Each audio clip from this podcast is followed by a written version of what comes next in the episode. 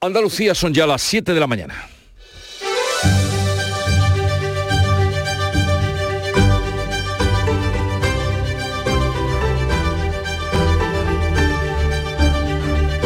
En Canal Sur Radio, La mañana de Andalucía con Jesús Vigorra. Buenos días queridos oyentes, es martes 23 de mayo y por fin está lloviendo con intensidad lo propio de una primavera normal y seguirá haciéndolo al menos en el extremo oriental en la provincia de Almería. Hasta la medianoche han caído 127 litros por metro cuadrado en el embalse de Cuevas de Almanzora. Hoy pueden caer más de 30 litros por metro cuadrado en una hora. Las organizaciones agrarias afirman que se necesita más agua para no seguir perdiendo las cosechas. Algunas ya se han perdido sin remedio. El secretario general de Asaja Sevilla, Eduardo Martín, así lo expresaba. El agua que ha caído es insuficiente. Necesitaríamos casi 200 litros por metro cuadrado para que se empezara a producirse después del empapamiento de la, de la tierra escorrentía y lógicamente para que empezáramos a entrar y empezar a entrar agua en los pantanos, ¿no? Más asuntos de este día. La Guardia Civil imputa a siete personas en Sevilla y a dos en Badajoz por la mezcla ilegal de 70.000 litros de aceite de oliva que activó en abril una alerta sanitaria. Y la Fiscalía de Valencia estudia como delito de odio los insultos racistas contra Vinicius en Mestalla. La fiscal delegada de delitos de odio, Susana Gisbert, ha confirmado que se recabará información y pruebas para determinar si estos hechos pueden ser constitutivos de un delito de odio. Las diligencias de investigación de Fiscalía procesalmente eh, tienen mm, dos o tres posibilidades, ¿no? que es enviarlas al juzgado, que es denunciando los hechos, archivar porque consideramos que no hay nada o que no está aprobado, o archivar y mandarlo eh, a otra entidad administrativa de deporte o demás. En Brasil, el presidente Lula da Silva ha condenado los hechos y ha apagado las luces del Cristo Redentor, el Cristo de Corcovado, en el Río de Janeiro, eh, en solidaridad con Vinicius. Como ven, el incidente ha tomado ya un carácter internacional. Seis de las siete asociaciones de jueces fiscales recubrirán, mm, rubricarán hoy, perdón, el acuerdo salarial por el que van a cobrar unos 430 euros más al mes. Mientras tanto, los funcionarios de la Administración de Justicia han comenzado una huelga indefinida y denuncian la desigualdad de trato porque con ellos el Ministerio no se sienta siquiera a negociar. Rafael Guerrero, portavoz del UGT, explica sus demandas. Eh, lo que se ha producido es un ninguneo cuando ha llegado a acuerdos con con los colectivos de jueces y fiscales y con el colectivo de, las, de letrados de la Administración de Justicia. La Mesa Sectorial de Sanidad ha firmado el acuerdo de la atención primaria que mejora las condiciones laborales y excluye los servicios ambulatorios de posibles externalizaciones y las tarifas que se hicieron públicas. El Sindicato Médico de Andalucía se desmarca al considerar que el incremento de personal no incluye a los médicos. Por otra parte, los tres barrios más pobres de España siguen estando en Sevilla y los tres más ricos en Madrid. Así eh, desprende del informe del estado de la pobreza por comunidades autónomas que ha elaborado una red de ONGs. Las rentas más bajas, localizadas en Sevilla, siguen estando en el Polígono Sur, Los Pajaritos y el Parque Amate. En cuanto al tiempo, Almería está avisada hasta las 8 de la tarde de lluvias fuertes y tormentas ocasionales con granizo. En las demás provincias hay previsión de que sigan los chubascos, máximas en descenso en el norte de Jaén y Almería y sin cambios en el resto. Los vientos soplan hoy flojos y variables. Y vamos a conocer cómo amanece en cada una de las provincias de Andalucía este martes. Cádiz, Salud Botaro, ¿qué se espera? Pues se esperan 18 grados, tenemos 15 hasta ahora y está lloviendo. En Campo de Gibraltar, Ángeles Carreras. Pues aquí también está lloviendo a intervalos, el cielo cubierto, tenemos a esta hora 14 grados, se espera una máxima de 20. Y en Jerez también llueve, Pablo Cosano. Está lloviendo débilmente, aunque lo ha hecho con más intensidad esta noche. Ahora mismo el termómetro marca 14 grados, la máxima prevista es de 20. Llueve en la provincia de Jaén y en Huelva, Sonia Vela. Ahora mismo aquí en la capital tenemos los cielos cubiertos, se esperan chubascos que pueden ir acompañados de tormentas y granizo más intensos durante la tarde. Eh, tenemos en estos momentos 15 grados y llegaremos a los 24.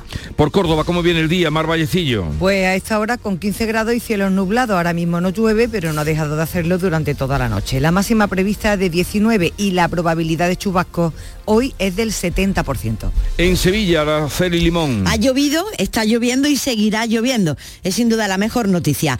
A esta hora de la mañana tenemos 14 grados y esperamos una máxima de 23. Vamos a ver qué ocurre en Málaga, María Ibáñez. ¿Qué tal? No ha llovido en la capital. De momento hay previsión de lluvias generalizadas. Tenemos 14 grados, los cielos muy cubiertos. Esperamos una máxima de 23. Eh, ¿Qué tiempo tenéis en Jaén, Alfonso Miranda? Pues el cielo como el pie de micro que tenemos, completamente negro. Ha llovido esta noche, pero muy poquito, de media 3 litros en la provincia de Jaén. Ojalá que siga lloviendo. Ojalá y siga lloviendo en Granada, en Carra Maldonado. En Granada llueve, la sierra está blanca por esas nevadas y se prevén que sigan los chubascos y las tormentas. 10 grados ahora, máximas de 18. En Almería, María Jesús Reción. No llueve en la capital a esta hora, 14 grados y la máxima 21. Nos espera también un día de lluvia. En cambio, Almería ha sido donde más ha llovido en las últimas horas. ¿eh? Donde más ha llovido y se han batido algunos récords. Por ejemplo, ayer en la capital, 60 litros por metro cuadrado en todo un día. No se conocía esta cantidad de lluvia desde que se conocen registros. Eh, pues que siga.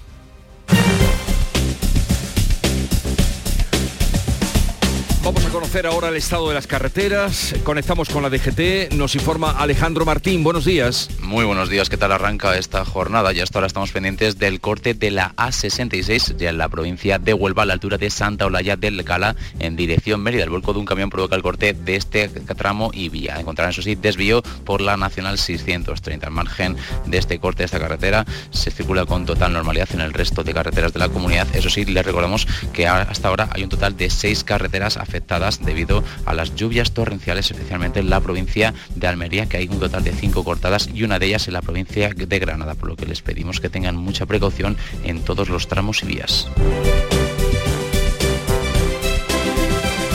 Son las 7, 7 minutos de la mañana.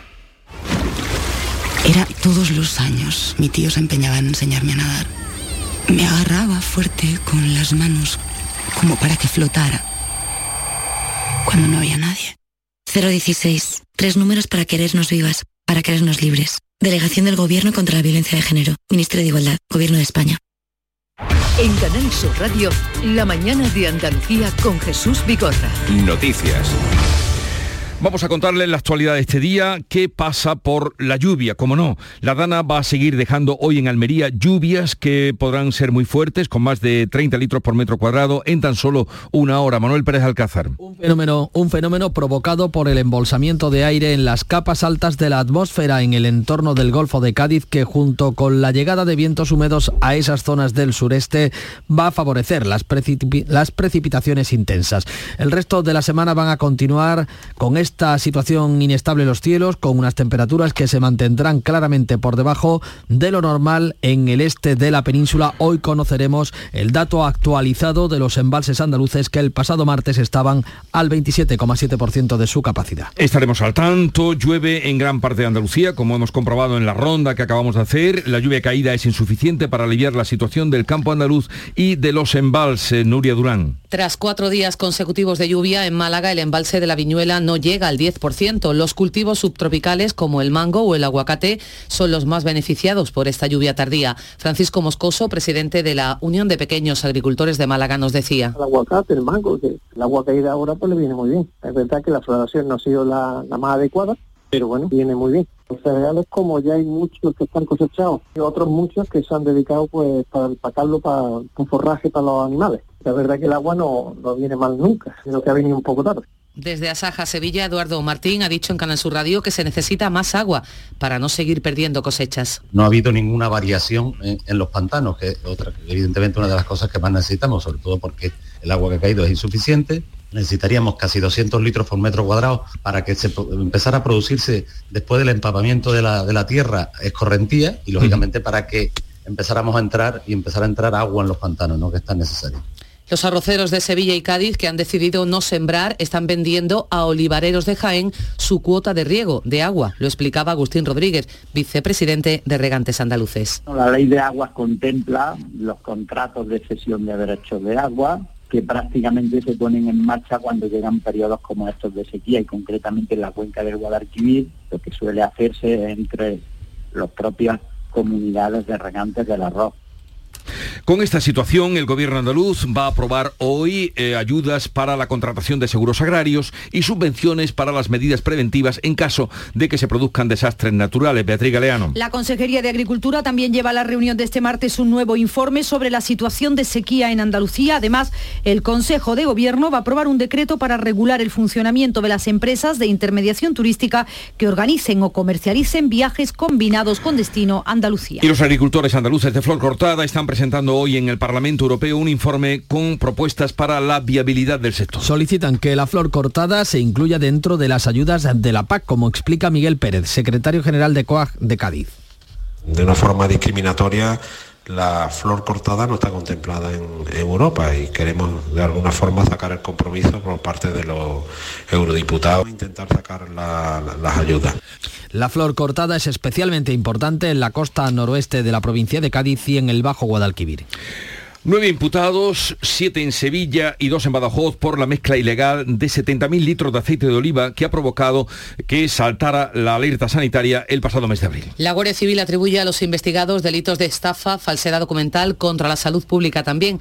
Mezclaban aceite de oliva con aceite vegetal y luego lo hacían pasar por virgen extra. José Carlos Cutiño, delegado de OCU en Andalucía, asegura que en España está prohibido este tipo de prácticas y que este aceite lampante no es apto para el consumo. Estamos hablando de de, la imputación de una serie de delitos por la mezcla ilegal de, aceite. Hay que recordar que en otros países de la Unión Europea está permitido mezclar distintos tipos de aceite, pero en España no se permite esta práctica. El Gobierno obliga por ley al Poder Judicial y al Tribunal Constitucional a cumplir la paridad de hombres y mujeres entre sus miembros. El Consejo de Ministros va a aprobar hoy la segunda ley de paridad que hará extensiva a los órganos constitucionales y que ya es obligada para el Gobierno y para las grandes empresas. Incluirá al Tribunal Constitucional, el Consejo de Estado, el Tribunal de Cuentas, el Consejo Fiscal y el Consejo General del Poder Judicial. El Tribunal de Garantías y el órgano de gobierno de los jueces ya lo cumplen. Es la última promesa de Sánchez en un mitin de este lunes. El Consejo también aprueba hoy los 580 millones de euros para mejorar los centros de salud. El dinero serán transferidos a las comunidades autónomas que tienen las competencias en materia de salud. El Gobierno también va a aprobar destinar 38 millones y medio de euros para impulsar la atención a la salud mental. El Tribunal Supremo urge al Gobierno Central a que le envíe la documentación en la que se basó para otorgar a La Coruña y no a Granada la sede de la Agencia Española de Supervisión Supervisión de la Inteligencia Artificial. Es la segunda vez que el alto tribunal pide esta información desde que recibió el recurso de Juntos por Granada y del Ayuntamiento de la capital. Pedro Sánchez, por cierto, se ha reunido este lunes con Sam Altman, el fundador de la empresa que desarrolla la aplicación de inteligencia artificial ChatGPT. Altman se encuentra de gira mundial dando a conocer la herramienta y defendiendo la urgencia de regular de forma global sus peligros potenciales. Condenado el Ministerio del Interior a conceder al coronel Corbí la Cruz de Plata de la Guardia Civil. Un juez de lo contencioso administrativo considera que fue discriminado respecto a otros compañeros condecorados por haber participado en la redacción del mismo libro de la lucha contra ETA que él lideró.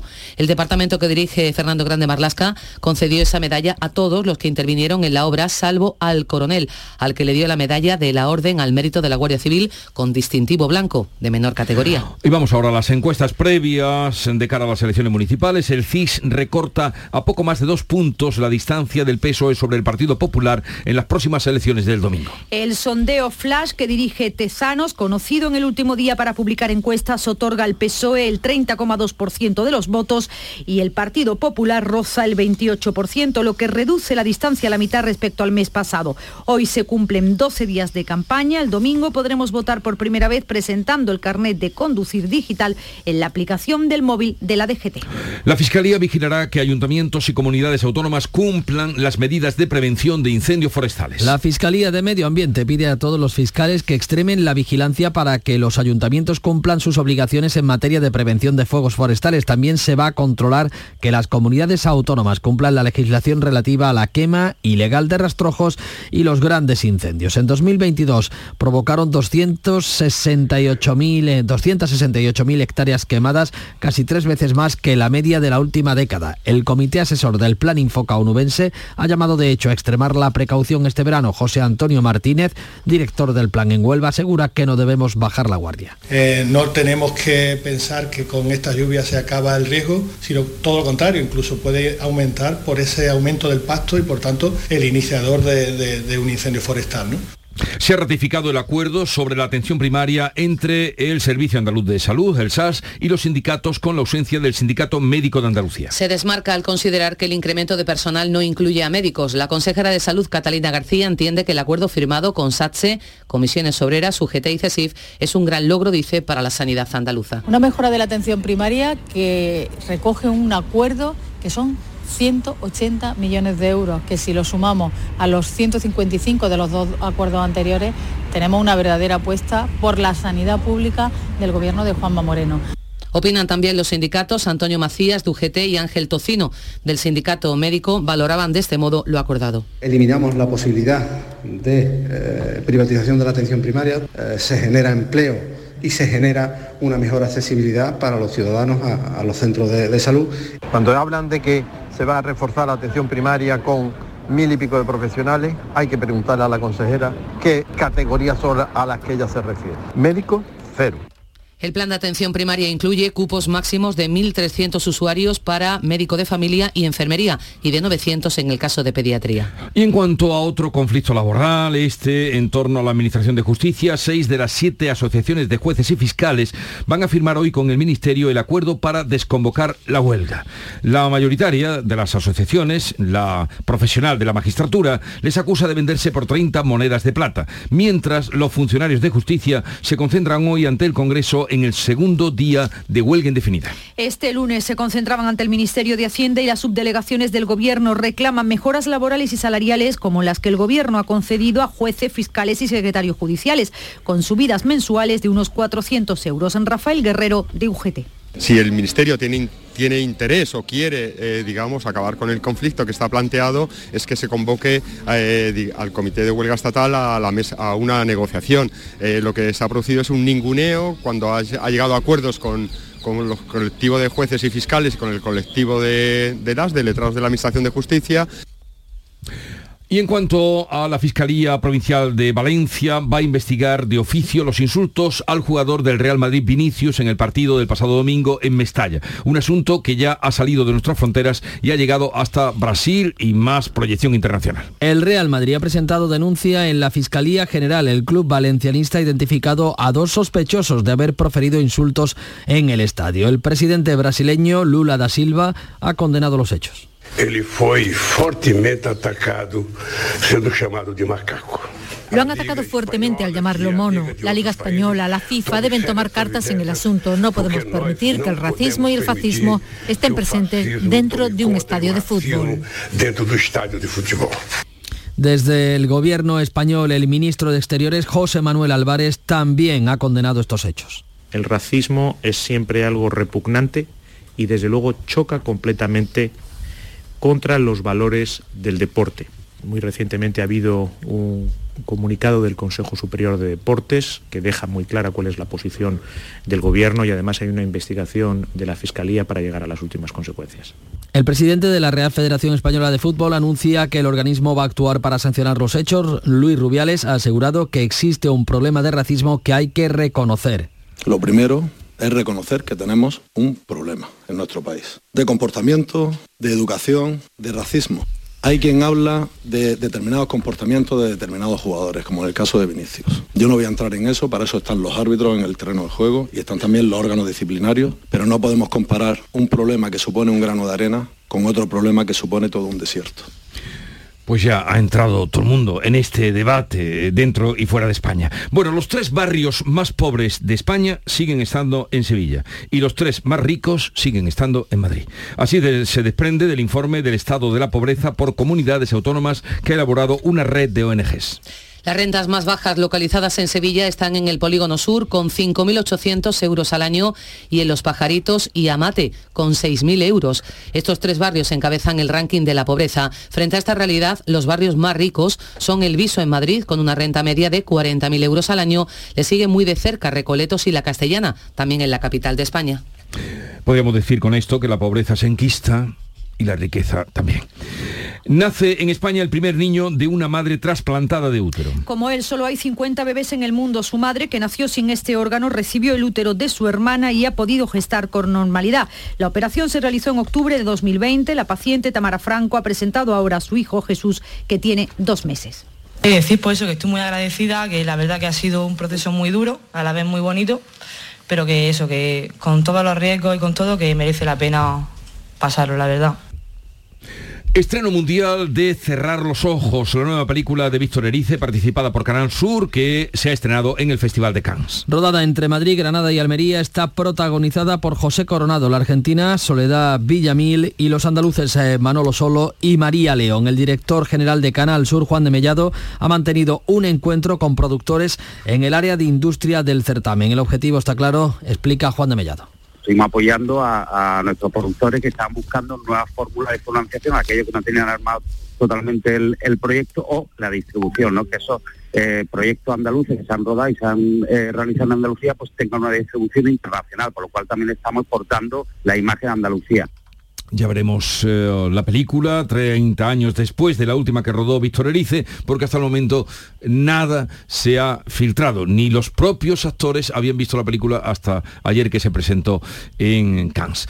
Llegamos así a las 7.20 minutos de la mañana, vamos ahora a la vuelta de una pausa con Paco Reyero y la revista de prensa. La mañana de Andalucía.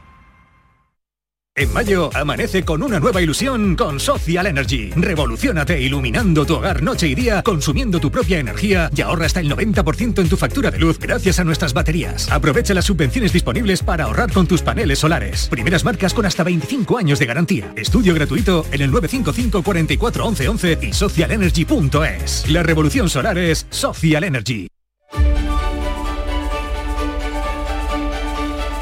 Vamos con lo más destacado de la prensa del día. Paco Reyero, buenos días. ¿Qué tal Jesús? ¿Cómo estás? Me alegro mucho de saludarte. Son las 7 y 21 minutos. Hay mucho sobre los insultos a Vinicius en la prensa, ahora nos informará Nuria Gaciño sobre ellos, la lluvia, la política. Voy a destacar una viñeta de Diego Pachi al respecto del debate sobre el racismo. Dibujan eh, a dos simios en la selva que insultan a otro, cómo lo insultan diciéndole humano, humano. Es la viñeta de Irigor Asipachi en El Mundo. A la espera de Nuria Gaciño, vamos con la política, el periódico de España que destaca que Feijó aviva el debate para que gobierne la lista más votada y confía en que Vara en Extremadura y Paje en Castilla-La Mancha influyan en Sánchez. El presidente andaluz, el presidente Juan Moreno, que quiere llevar esta posibilidad a un acuerdo nacional entre el PP y el PSOE. En Granada hoy veo que Paco Cuenca, el alcalde, dice que tengo el firme compromiso de apoyar a la lista más votada los demás que se pronuncien. Se acabaron las encuestas, Jesús. Estarás de luto, ¿no? No, no, no, es un descanso también. bueno, hay que decir que todavía hay ecos de la del CIS, esa eh, encuesta flash en la prensa que concede una victoria global al PSOE con menos de, distancia que anteriormente, esos dos puntos. El español, en cambio, hace un muestrario como una suerte de resumen final de los últimos sondeos que pronostica el PP ganaría en plazas clave y destaca que Tezanos admite que cae el PSOE por pactar en Bildu. Sobre lo que puede pasar a partir del domingo por la noche también hay especulaciones, hay avances en la razón. El PSOE que afila cuchillos contra la Moncloa tras el 28M y el confidencial Ferraz que señala a Moncloa ante una posible derrota el 28M de los socialistas por exponer en demasía, por eh, lanzar demasiado, quemar la imagen del presidente Sánchez. El Mundo entrevista a Carlos Mazón, el candidato del PP en Valencia, que dice que el final del sanchismo empieza aquí. Feijó estará a las puertas de Moncloa, son todo digamos, pronósticos, intenciones, eh, eslogans en estos últimos días de campaña de Objective, que señala también que Sánchez se lanza por el voto femenino y va a exigir la paridad en los órganos constitucionales, mientras el español recuerda que todas las instituciones en las que el gobierno quiere imponer eh, cuotas de género ya son paritarias. Por ejemplo, el TC o el Consejo Fiscal, que están conformados con al menos un 40% de mujeres. Y mm, aunque no lo parezca, no todo en esta vida, aunque no lo parezca, todo en esta vida son elecciones, porque lo, va, lo demuestra ahora la selección que nos hace Paco. Sí, hay un asunto interesante, por ejemplo, en el kiosco este que destaco, El Mundo que publica el reportaje La gran brecha en la esperanza de vida, a tenor de esos datos que vamos conociendo sobre los datos eh, más pobreza, de más pobreza con menos renta en España, seis años más por vivir en un municipio rico frente a uno pobre, esa gran brecha en la esperanza de vida que destaca el mundo. En la vanguardia abre su edición con el informe del Círculo de Economía. España sufre un empobrecimiento respecto a Europa. La renta per cápita baja en relación con la europea desde la crisis eh, financiera. Esa multa récord de 1.200 millones de euros a Meta por pasar datos de usuarios de la Unión Europea a Estados Unidos también está en toda la prensa. Vamos a ver porque realmente Meta eh, lo que se, entiende por una multa millonaria para ellos es eh, poca cantidad y suelen eh, digamos, hacer de su capa un sallo. Y un reportaje en el país, Jesús, a finales de 2022 había 140.000 puestos vacantes en España, eh, puestos de trabajo, y eh, se cuenta en este reportaje que es difícil encontrar bueno, personal dedicado, por ejemplo, a ser tornero, fresador o camareros en la hostelería, en la construcción y la pregunta es, ¿faltan empleados o hay que subir sueldos? Y al fondo, pues el debate sobre si eh, reclutar mano de obra extranjera. Hay un montón de sectores, también lo detalla los periódicos del Grupo Vocento. Pues ahí la cuestión que, planteas, eh, ¿faltan trabajadores o hay que subir el sueldo? Bueno, quiero saber de los titulares principales de los diarios de Andalucía. Cuéntanos. Bueno, hay mucha lluvia en los periódicos de las provincias andaluzas. En el Ideal de Almería, por ejemplo, hablan también de la rehabilitación del entorno monumental de Almería, el objetivo prioritario del, mandato. El Diario de Sevilla, la pobreza, ya lo hemos comentado antes, que se cronifica en el polígono sur y en los pajaritos. Córdoba, que mantiene tres barrios entre los 15 de menor renta en España. La Junta, que frena un resort en Barbate que impulsó el PSOE, lo leemos en La Voz de Cádiz, en el diario de Almería, el temporal que deja más agua en un día que en todo 2023, leo en la prensa jiennense lluvias totalmente insuficientes para el olivar jiennense, está en Ideal de Jaén, en el sur Málaga que necesita un mes de lluvias como las actuales para paliar la sequía, lluvia insuficiente, dice también Málaga hoy, en Viva Huelva se inicia la peregrinación con las salidas de Ayamonte e Isla, con una gran foto, por cierto, en Huelva Información, con la salida de Ayamonte al encuentro de la Blanca Paloma y en La Voz de Cádiz, la huelga de funcionarios que vuelve a dejar vacíos los juzgados gaditanos. Ya está por aquí Nuria Gaciño. Buenos días, Nuria. Hola, ¿qué tal? Muy buenos días. Hogar Solar, la luz que te ayuda a ahorrar, les ofrece la información deportiva. Y viene Nuria con la información deportiva. El Almería abre esta tarde la antepenúltima jornada de liga. A las siete y media visita la Real Sociedad con la permanencia en juego. La victoria dejaría prácticamente atada la salvación para el equipo almeriense. Lo mismo que para el Cádiz y mañana es capaz de ganar en Villarreal a las siete y media, la misma hora en la que el Sevilla juega en Elche. Hasta las 10 no juega mañana el Betis que recibe al Getafe. Lo hará con la ausencia de William Carballo, que terminó el derby lesionado, y también con la de Juan Miranda por sanción. Vamos a ver cuál es el castigo que le impone hoy competición por la dura entrada a Navas, una entrada por la que volvía ayer a pedir perdón, esta vez en las redes sociales. Con el triunfo, el Betis certificaría la clasificación para la Liga Europa por tercera temporada consecutiva. Y atentos esta tarde al baloncesto, comienza la última jornada del ACB donde mañana el Betis y el Covirán Granada se juegan la permanencia. Hoy turno para el Unicaja que visita el Bilbao Basket a las 9 de la noche. Preocupación en el sevillismo por los precios tan abusivos para viajar a Budapest. Los precios para ver la final de la Liga Europa del próximo 31 de mayo en la capital húngara oscilan entre los 700 y los 1000 euros. Desde el Sevilla, desde la Federación de Peñas se está trabajando para intentar que haya el mayor número de aviones posibles, pero la inflación podría provocar que en esta ocasión no viajen tantos aficionados. Y primeras consecuencias de del caso Vinicius. Tanto la Federación como el Comité Técnico de Árbitros han destituido al colegiado Iglesias Villanueva, que estuvo en el Valencia Real Madrid, y, cinco, y a cinco árbitros más del VAR. Todo ello en un día de cruces de comunicados donde el Real Madrid defendió por la mañana a Vinicius y por la tarde acusó a Rubiales de no actuar con contundencia. Este a su vez ha reconocido que hay un problema de racismo y ha condenado los ataques a Vinicius. Ya están aquí las calores, Chano, pero como está la luz no quiero ni mirar al aire acondicionado. Pues yo estoy la mar de fresquito, Yuyu, a cero, como que a cero. Con Hogar Solar y sus placas solares dejo la factura a cero euros. Canta conmigo, Yuyu. Hogar Solar, cada día te quiero más. Hogar Solar. Hogar Solar, la luz que te ayuda a ahorrar.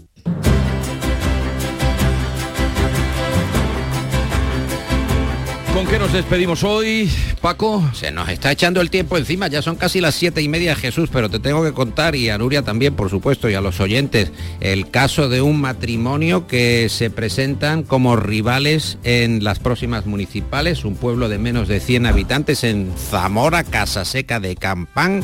Ahí están María Ángeles Quintano del PP y su marido, que es Miguel Ángel Panero, ahora decide, eh, es el grupo de Panero, una escisión del PSOE, es el actual alcalde, su mujer, su principal rival. Vamos a ver qué pasa en ese enfrentamiento que está polarizando España.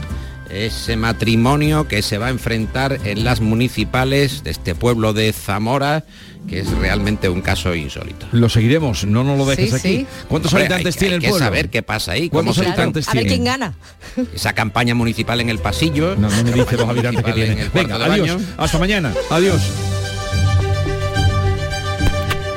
En Canal Sur Radio, La mañana de Andalucía con Jesús Vigorra. Acaban de dar las siete y media de la mañana y a esta hora es el momento de repasar en titulares las noticias más destacadas que les estamos contando. Lo hacemos con Nuria Durán. La Guardia Civil imputa a nueve personas, siete en Sevilla, dos en Badajoz, por la mezcla ilegal de 70.000 litros de aceite de oliva que provocó en abril la alerta sanitaria. La Organización de Consumidores OCU recuerda que en España está prohibido realizar este tipo de prácticas y que este aceite no es apto para el consumo. La consejera de Agricultura informará en el Consejo de Gobierno de hoy de la situación de sequía en Andalucía. De otro lado, el Consejo de Ministros va a aprobar hoy la segunda ley de paridad. También dará luz verde a una partida de 38 millones y medio de euros para impulsar la atención a la salud mental. El Partido Popular acorta distancias con el Partido Socialista en intención de voto de cara a las elecciones del domingo según el CIS. El sondeo otorga al PSOE el 30% de los votos, al PP el 28%. La encuesta da la victoria a los socialistas, pero la distancia entre ambos se reduce a dos puntos, la mitad que hace un mes. La Fiscalía Provincial de Valencia va a investigar de oficio los insultos al jugador del Real Madrid Vinicius en el partido del domingo en Mestalla. El Real Madrid ha presentado además denuncia en la Fiscalía General del Estado.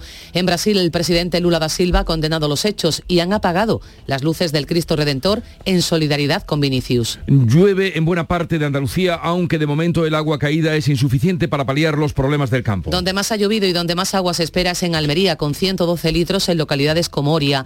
En Málaga, los subtropicales, como el mango y el aguacate, son los más beneficiados por esta lluvia tardía. Y vamos ahora con el pronóstico del tiempo para hoy. La agencia estatal anuncia cielos nubosos o cubiertos con chubascos generalizados que pueden ser localmente fuertes y en el extremo oriental, en Almería, de nuevo muy fuertes. Las lluvias pueden ir ocasionalmente acompañadas de tormenta y granizo, más probables e intensas en el sureste de la comunidad. Las temperaturas máximas hoy van a oscilar entre los 17 de Jaén y los 24 de Sevilla. Son las 7.32 minutos de la mañana y en un momento vamos a estar atendiendo a las claves económicas del día. Nos gustaba vernos. Era como un juego. Ya no soy María. Soy la del vídeo. Soy. Soy un puto meme. Hay miles de profesionales especialistas en violencia sexual para querernos vivas, para querernos libres. Delegación del Gobierno contra la Violencia de Género. Ministerio de Igualdad. Gobierno de España. Te ayudamos a darle la vuelta a tus ahorros. Descubre lo que puedes conseguir con la cuenta 360 de Cajamar. Y no le des más vueltas. Consulta la información de requisitos y vinculaciones de la cuenta 360 en tu oficina más cercana o en gcc.es barra cuenta 360. Cajamar. Distintos desde siempre. Las claves económicas con Paco Bocero. Paco, buenos días. Buenos días, Jesús. Buenos ¿Qué tal? días, ¿Qué tal? eh, bienvenido. Llegamos al martes, bueno, estamos a martes, porque eso llegamos, estamos. Y hoy tenemos la agenda económica fijada en los indicadores adelantados de actividad de la zona euro y también de Estados Unidos, ¿no? Así es Jesús, el principal foco de atención económica va a estar hoy en la eurozona, con los indicadores de servicios e industria de las principales economías y por supuesto el conjunto. Y también se van a publicar en Estados Unidos. Los nuestros, eh, los españoles, van a tener que esperar algunos días. Por cierto, ya que hemos mencionado a Estados Unidos y siguen muy enredados con la discusión del techo de deuda y el peligro de quiebra, a ver, explícanos esto qué supone que lo entendamos bien. Pues mira, vamos a ver, el techo de la deuda en Estados Unidos es un límite establecido por el Congreso sobre la cantidad máxima de esa deuda que el gobierno federal puede emitir, puede lanzar y mantener, y así controlar el endeudamiento del gobierno para garantizar que no se pase de ese endeudamiento. La situación no es nueva, desde luego, mira, es más, eh, viene siendo bastante frecuente porque desde 1968 el techo de la deuda de Estados Unidos se ha tenido que levantar hasta 68 veces. 49 bajo los republicanos y 29 bajo los demócratas. Por cierto, durante el mandato de Donald Trump, el Congreso tuvo que aumentar su techo de deuda hasta en tres ocasiones e incluso entre agosto de 2019 y 21 estuvo suspendido. Y ahora Trump, sin embargo, no tiene inconveniente en que Estados Unidos entre en impago, impago de su deuda y obligaciones con los organismos públicos federales y los funcionarios adscritos. Actualmente el techo de deuda está fijado en 31 billones, 31 billones y medio americanos, de dólares americanos. Una cifra que se ha duplicado en los últimos 10 años y que en realidad se alcanzó a finales de enero. Lo que pasa es que el Tesoro americano ha tenido margen de pago gracias a la recaudación de impuestos de los primeros meses del año y a otra medida extraordinaria. Oye, ¿y cómo están las cosas? Pues mira, mm, después de romperse la semana pasada las negociaciones que estaban casi casi encauzadas, y después de que este fin de semana y ayer tampoco se llegase a nada, la situación es que los republicanos están dispuestos a elevar el techo de deuda a cambio de un control del gasto muy riguroso, mientras los demócratas argumentan que las tres veces que dieron su brazo a torcer con Donald Trump fue prácticamente a cambio de nada. Así que el panorama está complejo. Veremos si tú nos contarás, pero volvemos a nuestro terreno, a nuestro país, con dos apuntes más sobre indicadores urbanos. Eh, se han publicado por el INE, se publicaron ayer, y sobre el problema de envejecimiento de la población que inciden en las pensiones y algunos datos, en fin, eh, no dejan en buen lugar algunos barrios de Andalucía. Cuéntanos. Exactamente, así es Jesús. Es que según el informe de indicadores urbanos, que es otra fuente aparte del, aparte del informe de la red local que habéis comentado antes, correspondiente a 2023, publicados ayer, los publicó el Instituto Nacional de Estadística, reflejan que Andalucía concentra 12 de las 15 ciudades con más paro a nivel nacional y sobre todo 10 de los 15 barrios con menor renta. Esta es una situación, esta última la de los barrios, que es una situación muy estructural, como la del paro, por supuesto, y muy compleja, y que viene de mucho tiempo atrás y que hay que hacer algo para solucionarla sin ninguna duda. De hecho, el, por cierto, el presidente de la Junta se manifestó ayer pidiendo un gran acuerdo de todas las administraciones competentes que pasó ayer por Córdoba. Y por parte de las pensiones, el dato es que entre 2025 a 2048, el envejecimiento de la población y la llegada de la generación de los llamados baby boomers a esta jubilación, elevará el número de jubilados de 10 millones que hay ahora mismo a 15 a 15. Este rápido envejecimiento nos llevará a que empeore la tasa de dependencia, es decir, la relación entre el número de pensiones y el número de personas en edad de trabajar de forma que esta pasará desde el 30% que tenemos hoy a un porcentaje, de entre el 52 y el 56. Una cosa bastante compleja. Por cierto, el gasto público en pensiones alcanza ahora mismo ya el 13,6% del PIB. ¿Y alguien estará pensando en este pronóstico, en este advenimiento tú estás señalando, que da... No, por, supuesto, claro que si no te quepa la menor duda de que ha sido, no te cabe la menor duda de que ha sido una buena parte de la negociación que se está manteniendo en torno a la reforma de las pensiones. Otra cosa es que las partes no hayan llegado a un acuerdo o que no se esté poniendo el foco en este tipo de indicadores y se pongan en otro. O sea, nuestra pensión está asegurada.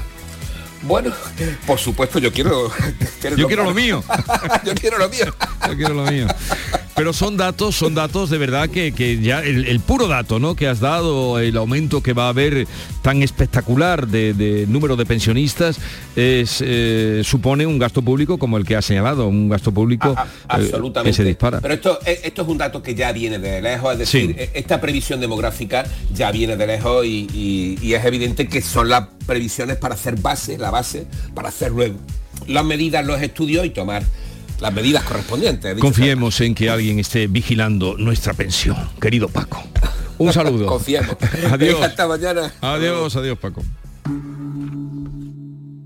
Montepío, ¿en qué podemos ayudarle? Me acaban de sancionar y creo que tendré que realizar el curso de recuperación de puntos. No se preocupe, lo tiene cubierto. Nos encargaremos de todo. Compañía con más de un siglo de experiencia. Visite montepíoconductores.com. Montepío, lo tiene cubierto. En Canal Sur Radio, por tu salud, responde siempre a tus dudas. Hola, como cada tarde a las 6 te proponemos un acercamiento a la salud y al bienestar para mejorar nuestra calidad de vida. Contamos como siempre con los mejores especialistas y con tu participación, tus dudas, tus preguntas y experiencias en directo.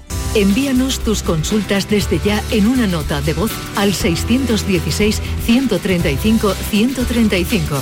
Por tu salud, desde las 6 de la tarde con Enrique Jesús Moreno. Más Andalucía, más Canal Sur Radio.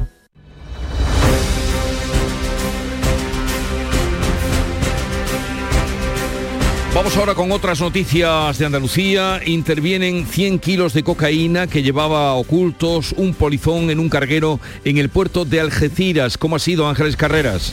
Pues este individuo llevaba la droga escondida en el barco con el objetivo de entregarla a través del método del gancho ciego. En este caso, pretendía arrojar la mercancía al mar para que otros miembros de la organización criminal la encontrasen guiados por dispositivos de geolocalización instalados en los paquetes.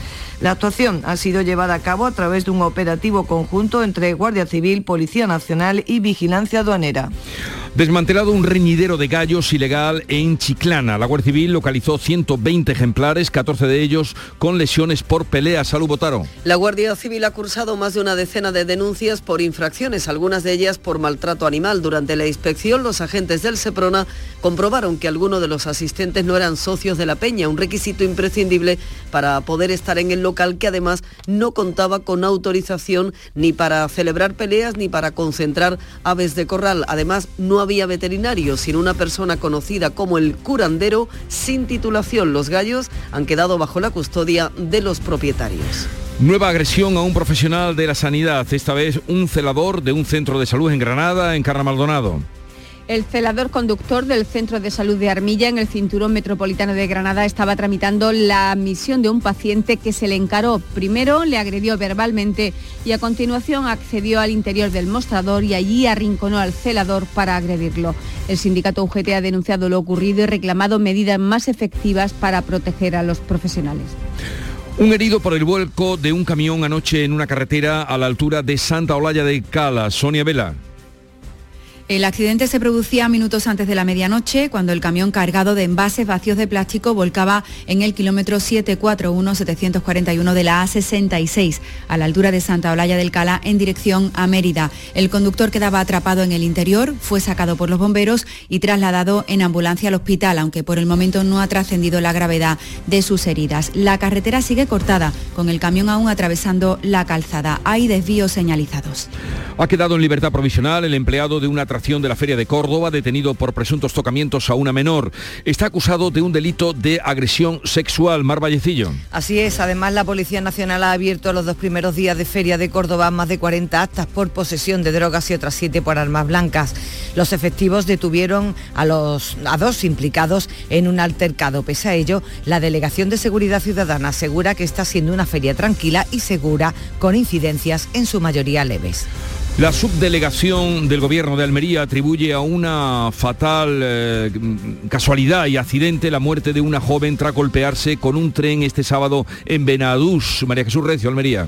Benadou sigue sobrecogida por la muerte de Silvia, una joven de 27 años. El subdelegado del Gobierno, José María Martín, ha indicado que la investigación descarta totalmente voluntariedad o un móvil doloso. Ha sido asegurado un fatal accidente. La joven iba con unos cascos puestos y no escuchó los pitidos de advertencia al verla cerca de la vía en un tren de viajeros parado y se chocó contra él. Fue desplazada varios metros y ocurrió el fatal desenlace. Hoy es el tercer día de luto oficial decretado por el Ayuntamiento. Se ha celebrado un funeral este lunes en su recuerdo.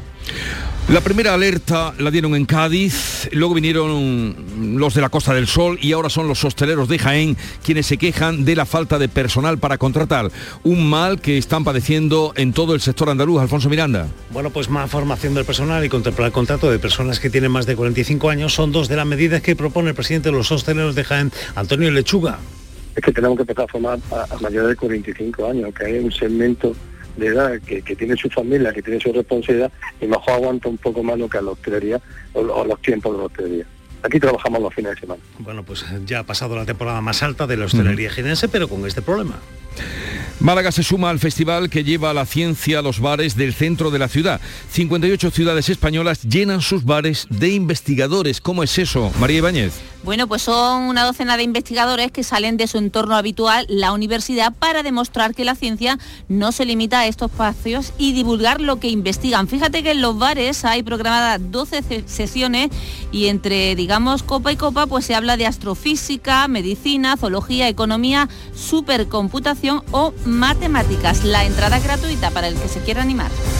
Llegamos así a las 7.45 minutos de la mañana, 8 menos cuarto, es el tiempo ahora de la información local. Atentos.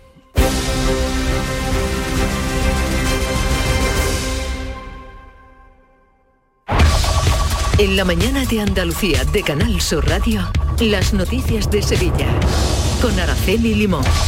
Saludos, muy buenos días. Ha llovido, llueve y seguirá lloviendo en buena parte de la provincia de Sevilla. Es sin duda la mejor noticia del día, pero según el secretario general de Asaja Sevilla, Eduardo Martín, estas lluvias no están aliviando la falta de reserva de los embalses, aunque eso sí, sirven para romper el ciclo de 150 días sin precipitaciones. No ha habido ninguna variación en, los pantanos, que otra, evidentemente una de las cosas que más necesitamos, sobre todo porque el agua que ha caído es insuficiente necesitaríamos casi 200 litros por metro cuadrado para que se empezara a producirse después del empapamiento de la, de la tierra escorrentía y lógicamente para que empezáramos a entrar y empezar a entrar agua en los pantanos, ¿no? que es tan necesario. A esta hora de la mañana estamos a 14 grados y esperamos una máxima de 23. Hay 5 kilómetros de retenciones en la eh, autovía de Huelva, en la entrada a Sevilla, 2 kilómetros en la avenida de Coria, 2 kilómetros en el Centenario, sentido Cádiz y 3 kilómetros sentido Huelva.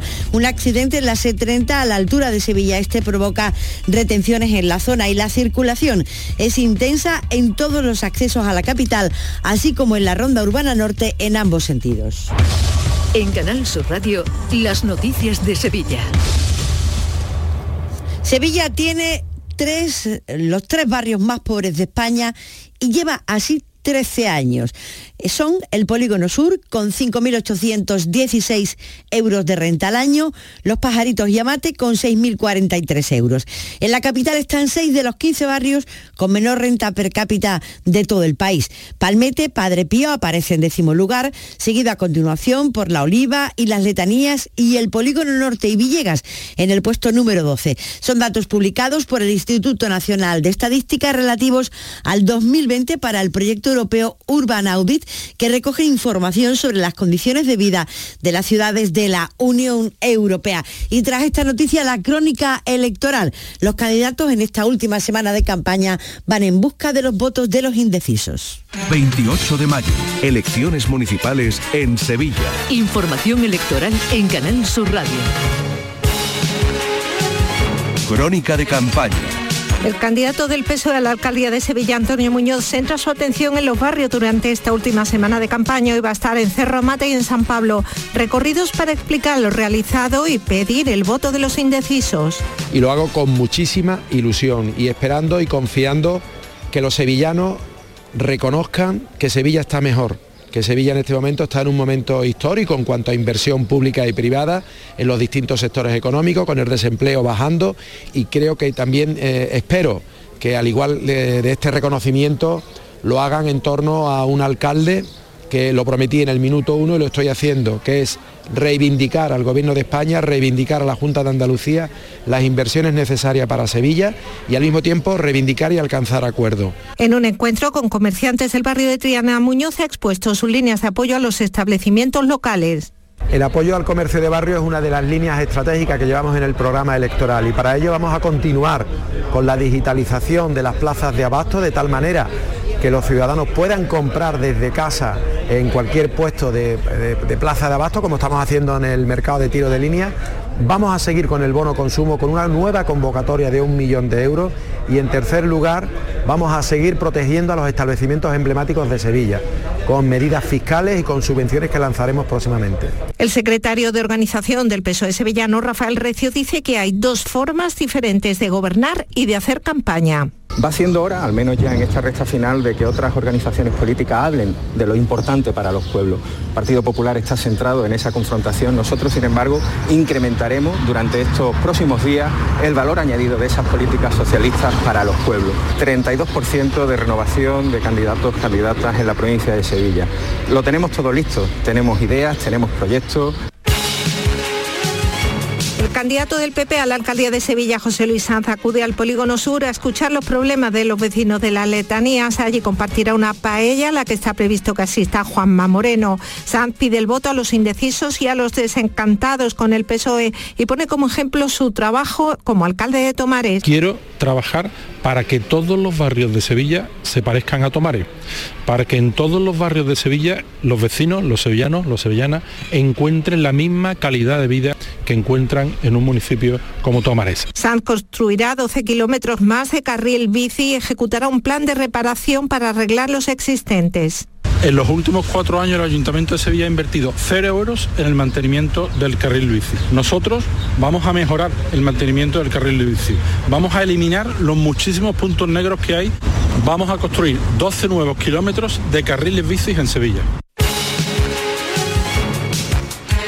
La candidata a la alcaldía de Sevilla por la coalición Podemos Izquierda Unida, Susana Hornillo, y el número dos de la confluencia, Ismael Sánchez, se reúnen esta mañana con comisiones obreras. Hornillo reivindica su apuesta contra el bipartidismo. Aquí tenemos solamente dos opciones. O tenemos un gobierno negacionista que arrasa con lo público, que no cuida a las personas, que defiende los intereses de las multinacionales, de los fondos buitres, antes que la de los vecinos. Un gobierno transfobo. O tenemos la opción de un gobierno progresista, que ponga las necesidades de la gente en el centro.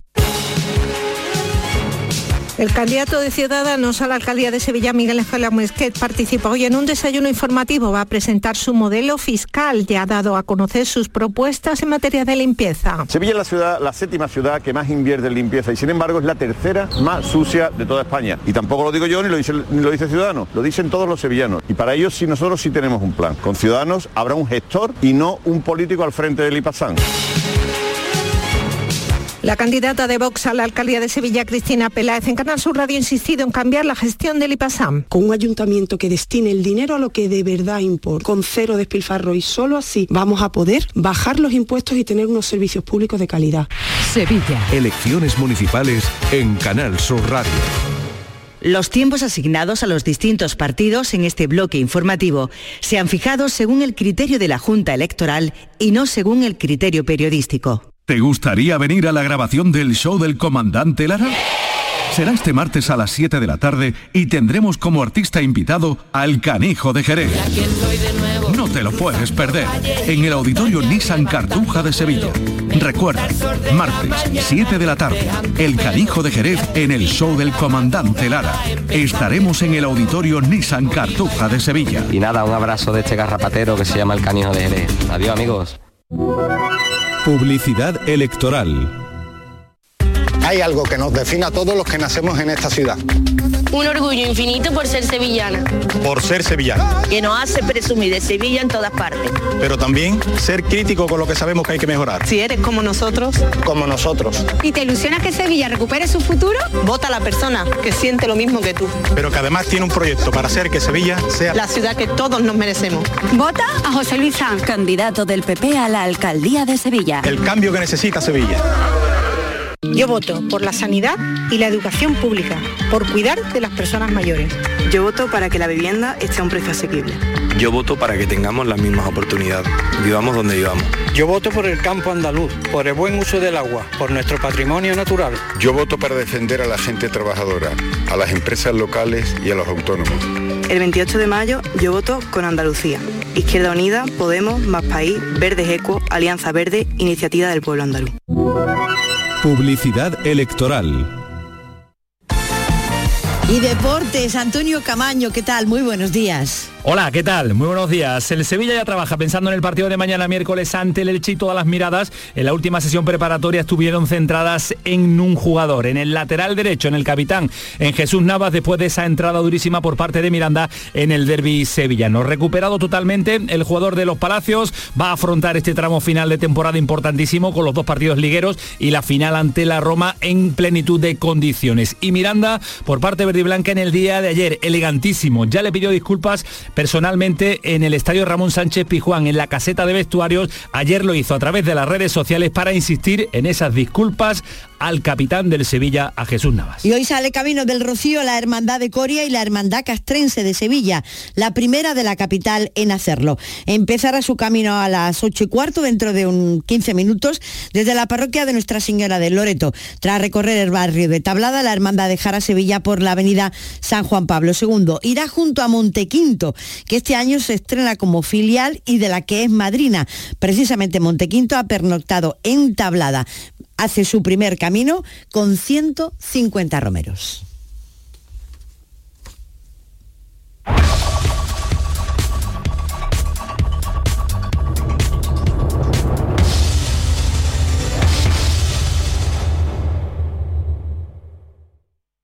Escuchas La mañana de Andalucía con Jesús Vigorra, Canal Sur Radio. Aquadeus, el agua mineral natural de Sierra Nevada, patrocinador de la Federación Andaluza de Triatlón, les ofrece la información deportiva. 8 menos 5 de la mañana, Nuria Gaciño, buenos días. Hola, ¿qué tal? Muy buenos días. Aún resuenan los ecos y las polémicas de la jornada de este fin de semana y ya tenemos aquí una nueva en la que el Almería puede certificar su salvación. Qué hartura, pero el espectáculo del fútbol sigue y sin tiempo para digerir lo que pasó el fin de semana, comienza esta tarde una nueva, la antepenúltima, donde el Almería podría sellar prácticamente de manera matemática la permanencia. Y es que si hoy a las siete y media el conjunto almeriense le gana a la Real Sociedad en Anoeta, sumaría ya 42 puntos y los de Rubí seguirían seguramente un año más en primera. El primer día de esos tres que podemos ganar un partido y salir adelante. Y hay que intentar sacarlo adelante porque conseguiríamos el objetivo. Ya te digo que en 42 estoy segurísimo que eh, todos los equipos que lo consigan se van a salvar. Tampoco le vendría nada mal la victoria al Cádiz, que mañana a las siete y media visita al Villarreal. Difícil rival, al igual que el de la Almería hoy, pero al menos se va a intentar puntuar para que esa permanencia esté casi atada. También a las siete y media juega el Sevilla, mañana que se desplaza a Elche, un partido que podría aprovechar para acercarse aún más a la séptima plaza, aunque lo verdaderamente importante es esa final de la Liga Europa del próximo 31 de mayo en Budapest. Un viaje que está resultando muy complicado por los precios abusivos, que oscilan entre los 700 y los 1.000 euros. Desde el Sevilla y desde la Federación de Peña se está trabajando para intentar que haya el mayor número de aviones posibles pero la inflación podría provocar que en esta ocasión no viajen tantos aficionados. Carlos Jiménez es el presidente de la Federación de Peñas Sevillistas y anoche en el pelotazo hacía esta sugerencia. Nos paremos todos un poco y digamos basta, porque, porque si después la agencia de aquí y de allí eh, sube el precio 200, 300 o X, pues, pues, pues nadie lo compre y a lo mejor en 48 horas pues tienen que bajar el precio porque la demanda no es tal y se le queda el avión colgado. Muy buena idea, pero ¿quién es el que se arriesga a echar ese pulso? Y la victoria es la que quiere también mañana a las 10 el Betis, que recibe, eh, que recibe al Getafe. Con el triunfo el equipo verde y blanco no solo certificaría por tercer año consecutivo el clasificarse para la Liga Europa, sino que además le haría un gran favor a la Almería y al Cádiz en caso de que estos dos equipos no logren resultados positivos. Es baja segura William Carballo, que terminó el derby lesionado, y también Juan Miranda por sanción. Hoy se espera conocer el castigo del comité de competición por la dura entrada a Navas, una entrada por la que ha vuelto a pedir perdón, esta vez en las redes sociales. Y precisamente en las redes sociales es donde hemos podido ver que a cuenta de lo sucedido en el Valencia Real Madrid, se ha reabierto la herida entre el jugador del Cádiz Juan Cala y el del Valencia Diacabí, que se han enzarzado, enzarzado en Twitter recordando el incidente de hace dos años cuando el valencianista acusó a Cala de haberle proferido un insulto racista. En esta ocasión, Cala ha reprochado a los jugadores del Valencia que no dieran la cara por Vinicius y no se fueran del campo en señal de protesta tal y como hicieran hace dos años en Carranza. El que sí ha condenado los insultos racistas es el presidente de la Federación, Luis Rubiales, que sí un problema en el fútbol español. Lo primero es reconocer que tenemos un problema en nuestro país, de comportamiento, de educación, de racismo. Hay quien habla de determinados comportamientos de determinados jugadores, como en el caso de Vinicius. Yo no voy a entrar en eso, para eso están los árbitros en el terreno de juego y están también los órganos disciplinarios, pero no podemos comparar un problema que supone un grano de arena con otro problema que supone todo un desierto. El Real Madrid, después de cargar contra la Liga, también ha cargado contra Rubiales, al que le recriminan que no eh, actúe con contundencia. Esta es la explicación de Rubiales. Con la anterior ley había en ocasiones conflictos competenciales que hacían que a la vez que había posibilidad de sancionar desde la propia federación, se pudiera sancionar desde un órgano administrativo. Y generalmente, pues, quedaba invalidada la acción de la federación. Esto nos ha pasado. Ha habido estadios cerrados o parcialmente cerrados, donde se ha demorado muchísimo la sanción o donde directamente se le ha quitado la competencia a la Real Federación Española de Fútbol. Y como siempre, cuando hay un caso de mucha repercusión, se empieza por tomar medidas con los más débiles. Tanto la Federación como el Comité Técnico de Árbitros han destituido al colegiado Iglesias Villanueva, que estuvo en el Valencia Real Madrid, y a cinco árbitros más del bar.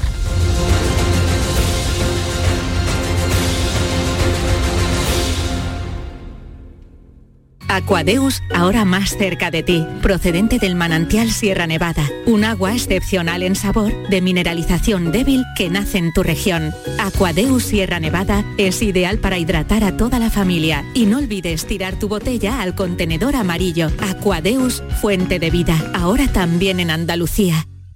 Canal Sur Radio.